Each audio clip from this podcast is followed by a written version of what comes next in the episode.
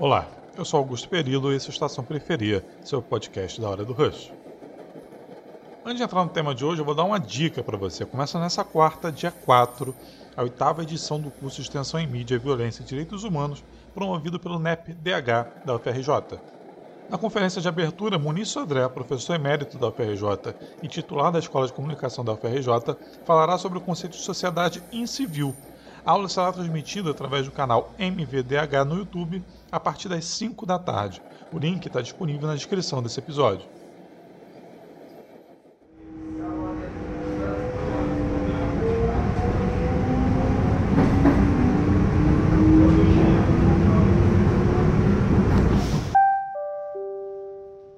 Passageiro, ao desembarcar, observe o espaço entre o trem e a plataforma. Hoje vamos falar sobre um assunto que diz respeito a todos nós: o racismo. De acordo com o Atlas da Violência 2020, em 2018, 75% das vítimas de homicídio no país foram pessoas negras. Já a pesquisa da ONG britânica Oxfam sobre o racismo no Brasil, intitulada A Distância que nos une o retrato das desigualdades brasileiras, projeta que apenas em 2089 indivíduos brancos e negros brasileiros terão uma renda equivalente. Já uma pesquisa do Instituto Poder 360 afirma que 81% dos brasileiros enxergam racismo, mas só 34% admitem ser preconceituosos. Para falar sobre essa questão, convidamos a professora Fernanda Barros, do Núcleo de Estudo de Políticas Públicas em Direitos Humanos da FRJ, e Rose Cipriano, professora em Duque de Caxias e militante do Movimento Negro Unificado.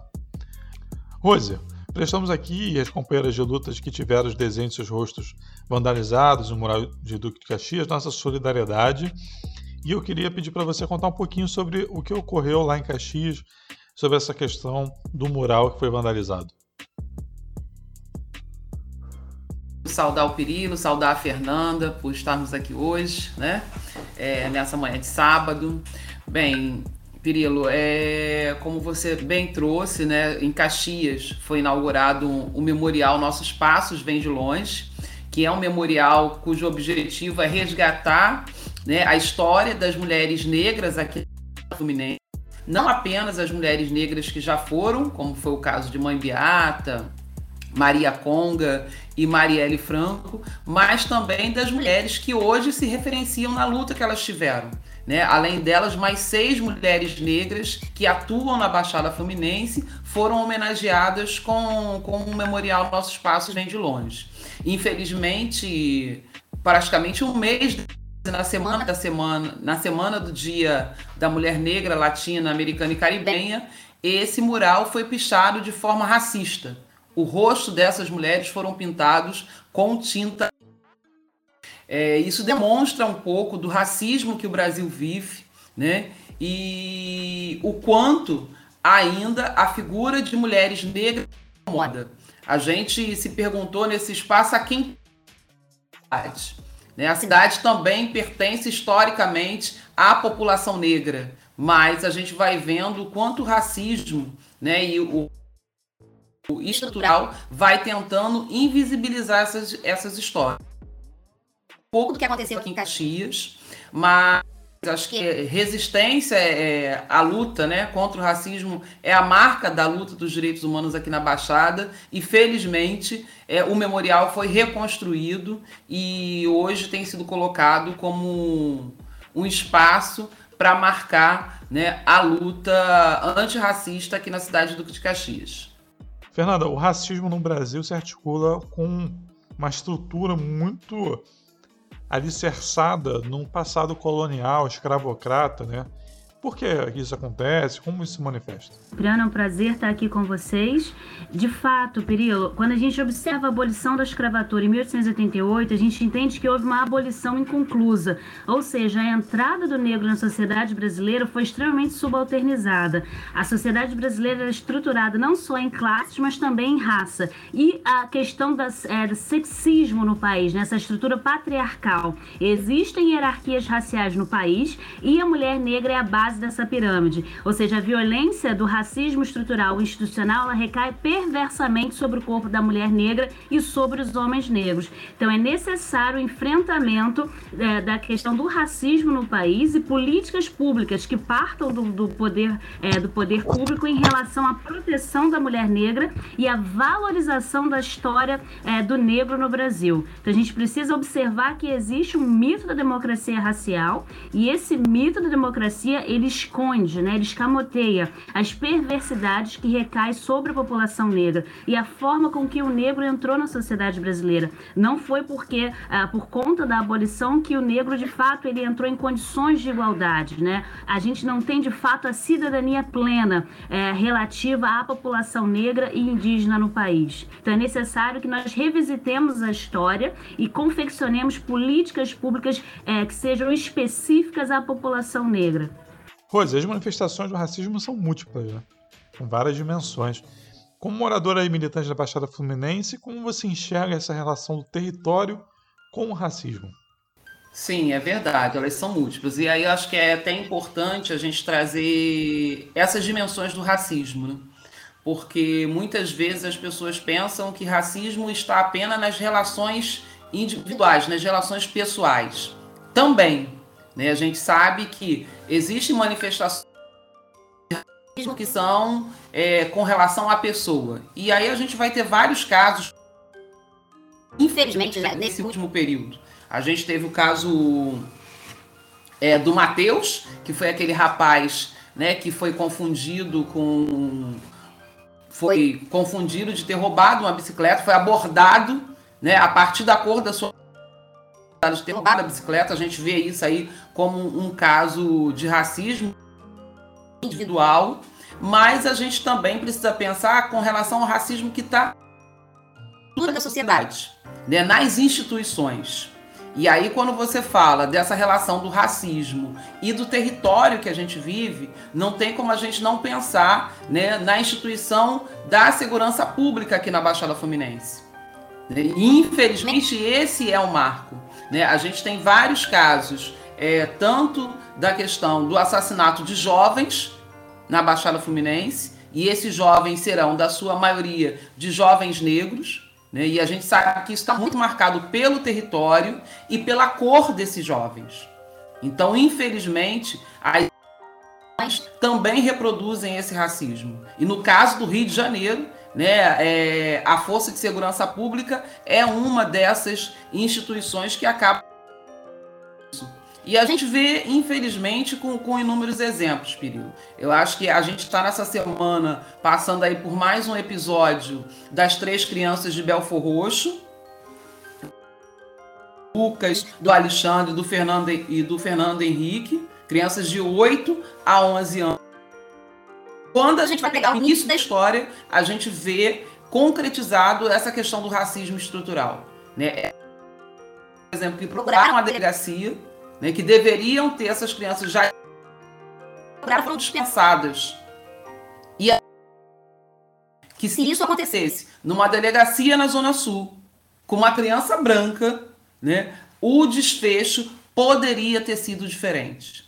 Então, essa questão do território, né, e aí a gente sabe que o território da Baixada Fluminense, infelizmente, tem nas políticas é, públicas sendo marcado por essa questão do racismo estrutural. Né? E aí a gente acha que para sou professora e moradora da Baixada Fluminense, é, tanto a questão da segurança pública é, denota essa questão do racismo estrutural, mas também acho que uma marca disso que a gente pode estar fazendo essa relação é com é na invisibilidade, por exemplo, da história dessas mulheres negras também está muito ligada ao território, né, a partir também do, do racismo ambiental, né, porque aí está dentro territórios que podem ser privados dos seus direitos. E aí esses territórios vão ser territórios negros, territórios indígenas e quilombolas.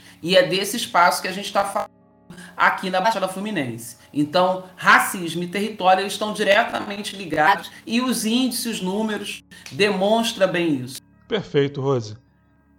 Fernanda, sabemos que as universidades brasileiras reproduzem conhecimento europeu e branco, né? que muitas vezes legitimam racismo, machismo, o imperialismo. Você enxerga uma mudança ocorrendo nesse cenário? Né? Como que a academia pode contribuir na luta contra o racismo no Brasil?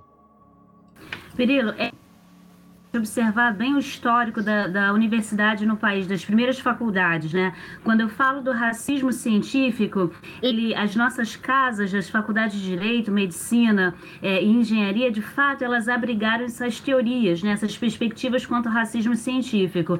E, é, por tabela, principalmente a criminologia, né? Foi, foi uma das áreas do direito que, de fato, implementou isso nas suas práticas, né? No, é, no que tange a segurança pública. O Rio de Janeiro tem um marco exponencial que é a reforma Pereira Passos. É nesse movimento que a gente observa como o Estado vai tratar as populações pobres e principalmente a população negra recém-liberta da escravidão. Então, essa passagem já mostra para a gente a segregação espacial que vai ser confeccionada no Rio de Janeiro, né? lembrando um pouco dessa necropolítica, ou seja, quem deve viver e quem essa vigilância das populações pobres desses ex-escravos também, né? Então a gente já começa a é, entender esse desenho da engenharia social brasileira. Quando a gente fala da, dos atos da polícia militar, os agentes de segurança pública, essa criminologia está impregnada, né? O Código Penal, quando ele fala da lei da vadiagem, quem eram aqueles que eram considerados vadios? Eram os escravos, né? Os alforriados. Então perceba que há uma, uma, uma leitura muito rápida da figura do negro, da imagem do negro possível bandido, possível malandro. Então não é à toa que nós temos aí ah, o racismo atrelado aos corpos negros. Junto com ele, sexismo, né? Os, os, senhores de escravos muitas vezes eles é, prostituíam as escravas, né? Por isso que a mulher negra tem essa animalização e brutalidade em relação ao corpo dela. Então, quando a gente observa o território do Rio de Janeiro, só retomando um pouco,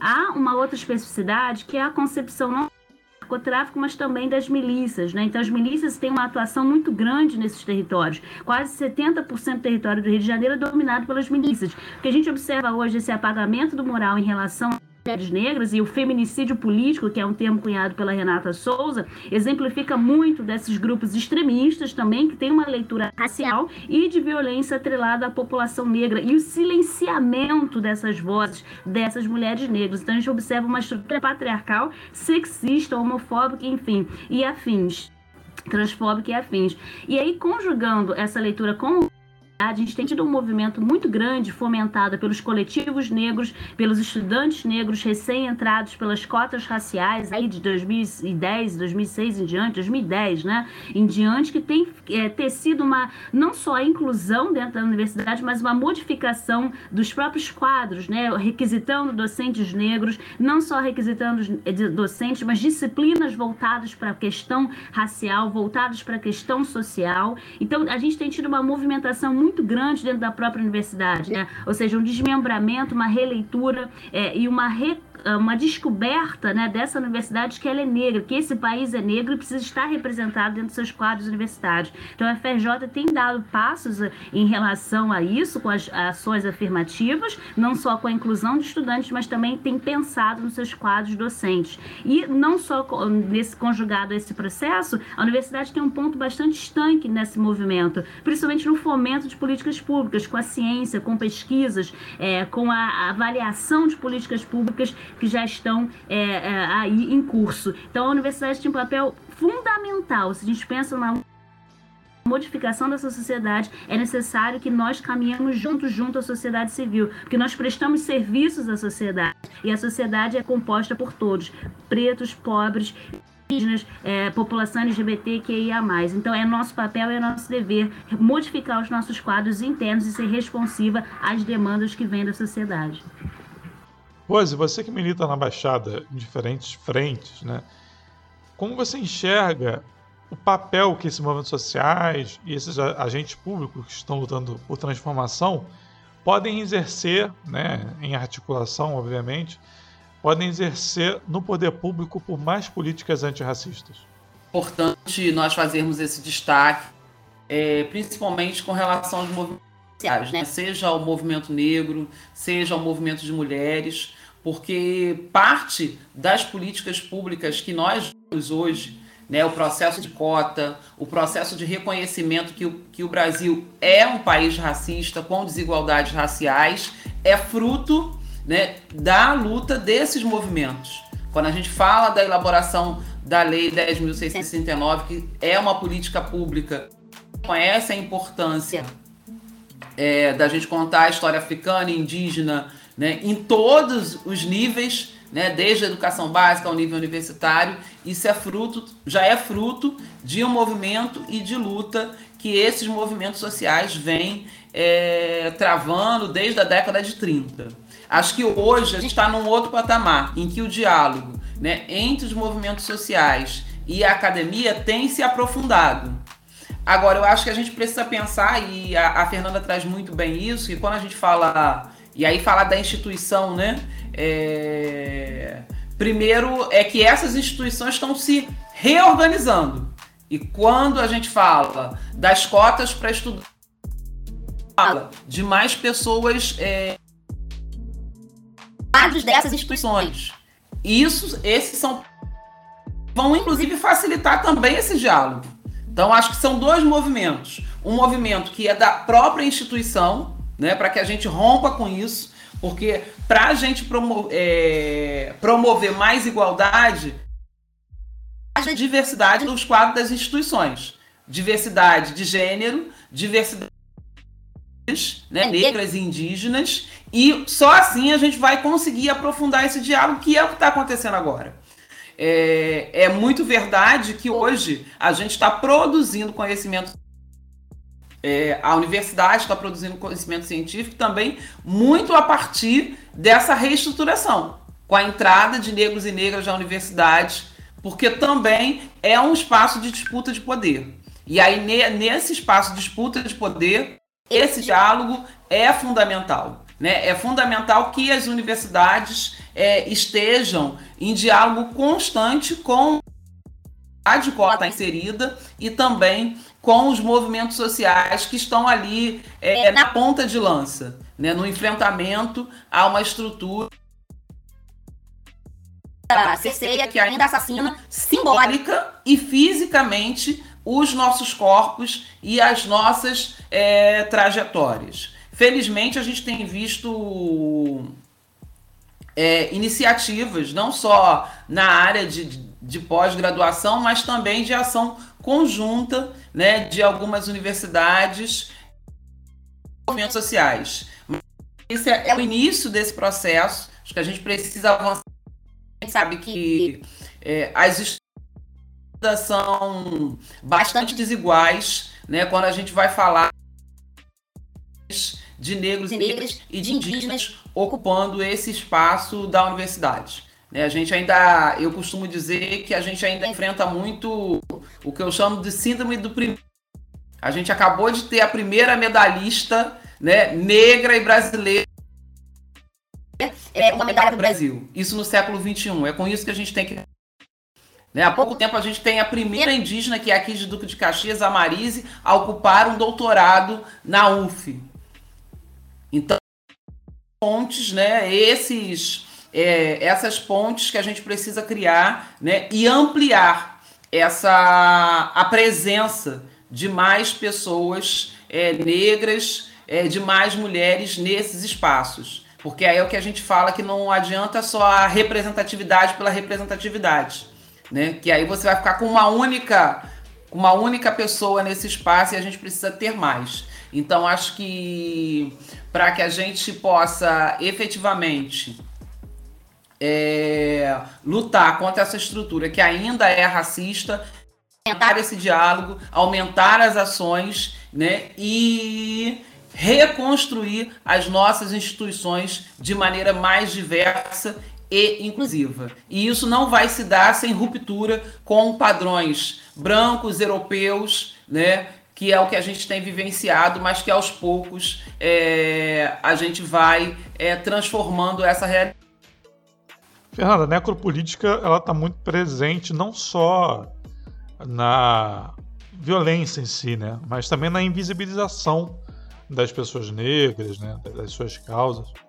Como que é possível dar uma visibilidade para para essas pautas e reverter esse cenário da necropolítica? Não existe uma fórmula, mas existe é, um pragmatismo muito grande da avaliação de políticas públicas. Quando a gente observa as políticas de segurança pública, todas elas têm um marco em comum, ou seja, uma truculência, uma violência em relação às populações periféricas, né, é, em relação às populações negras e faveladas. Isso é um, é um axioma muito grande da sociedade brasileira que diz respeito ao racismo estrutural e institucional e diz respeito também ao racismo por negação, como diria Lélia Gonzalez. Então, quando você nega que uma coisa ocorre, você não cria é, ferramentas, uma profilaxia de combate a essa, essa violência sistêmica. Então a gente tem que observar que a sociedade brasileira ela é estruturada sobre uma hierarquização de raças e a partir dessa violência sistêmica que vai se espraiando por toda a sociedade. Então é necessário que haja um treinamento do, dos agentes de segurança pública menos truculento, menos violento e combatir fato ao narcotráfico, mas sem que haja de sangue de pessoas inocentes e o sumiço de jovens e crianças e afins. E um combate também a esses grupos paralelos né, de, de violência que têm crescido nos terrenos mais precarizados. Então, o poder público, por omissão, por neutralidade em relação a esses grupos de extermínio, tem favorecido o crescimento desses. Então, é necessário que haja uma política de segurança pública, não só no Rio de Janeiro, mas nos demais estados do país, que a gente tem um número crescente é, de mortes, principalmente agora na pandemia, da população negra, que chega a 70%, 71%, segundo segundo as delegacias de polícia civil e militar, os tribunais de justiça, a gente tem uma violência crescente em relação à população negra. Então, isso é um indicativo que a sociedade brasileira não está salutar, que essa igualdade que, que é dita a partir da democracia racial, ela não existe. Então, é, a partir desse movimento que a gente fala da necropolítica, que o Estado ele começa a confeccionar aparato instrumental, ou seja, instituições que são voltadas para a morte de determinados grupos, que são é, é, são vistos, são vislumbrados enquanto problemáticos para o Estado, isso já é um axioma que essa sociedade está doente. Então é necessário que haja um amadurecimento dessas políticas públicas, que haja uma, é, uma espécie de retorno processo que tem sido feito no, na sociedade brasileira de mortalidade, de necropolítica e que, de fato, a gente tenha uma política de segurança pública que contenha o crime e não a e de fato seja equânime, como a Rose citou aqui. Você observa os territórios da Zona Sul onde não há esse tipo de truculência, de violência, de atuação dos policiais militares. Isso é incabível dentro de uma democracia e dentro de uma sociedade onde todos pagam impostos, direto ou indiretamente. Então, nós, enquanto servidores públicos, independente das áreas que atuamos, servimos à sociedade. Então, esse servir e proteger precisa ser uma pauta de todos nós. E nós também, enquanto é, combatentes dessa, dessa, dessa luta, luta racista, numa posição antirracista, nós precisamos entender que a morte da população negra representa a morte da sociedade brasileira. A morte da sociedade a população indígena representa a morte da sociedade brasileira. É inconcebível que nós fiquemos sentados e quietos diante de tamanha atrocidade e genocídio. Então, a luta antirracista ela parte do movimento de nós nos levantemos e venhamos cobrar do poder público ações efetivas de combate à criminalidade e não em relação às populações periféricas. Quero agradecer demais a Fernanda, a Rose. Uh, Rose, tem alguma consideração final para fazer? Então é preciso que a gente abra espaço de luta, de resistência, de diálogo e de enfrentamento ao racismo. Porque não vai haver democracia sem mulheres, negros e negras, sem a participação de indígenas. E lembrar né, que democracia é também representatividade e a gente não vê a classe trabalhadora representada nesses espaços. Então, dizer que. E mais, né, que pensar que a luta antirracista não é só negros e negras, é uma obrigação da sociedade. Fernanda, tem alguma consideração final? É, eu queria frisar que é importante que nós não venhamos naturalizar o racismo, né? as faces do racismo em seus formatos. É importante também que a população brasileira se conscientize de quão perverso e quão mortal é o racismo para a população negra, indígena e a população LGBT, que é IA. E principalmente é, que nesses meandros nós venhamos refletir quanto aos privilégios que são estruturados e estruturantes nessa sociedade. Que é importante que nós venhamos de fato fato caminhar de uma forma mais pragmática em relação à equidade social. E assim, de, em última instância, as assimetrias sociais serão corrigidas na nossa sociedade. Esse é o futuro que queremos, esse é o futuro que nós buscamos para as futuras, é, para as próximas gerações. Então é necessário uma desnaturalização dos privilégios, das hierarquias que já foram construídas a longas datas. Obrigada. Ah, é isso então. Obrigado para quem está ouvindo. Obrigado, Fernanda. Obrigado, Rose.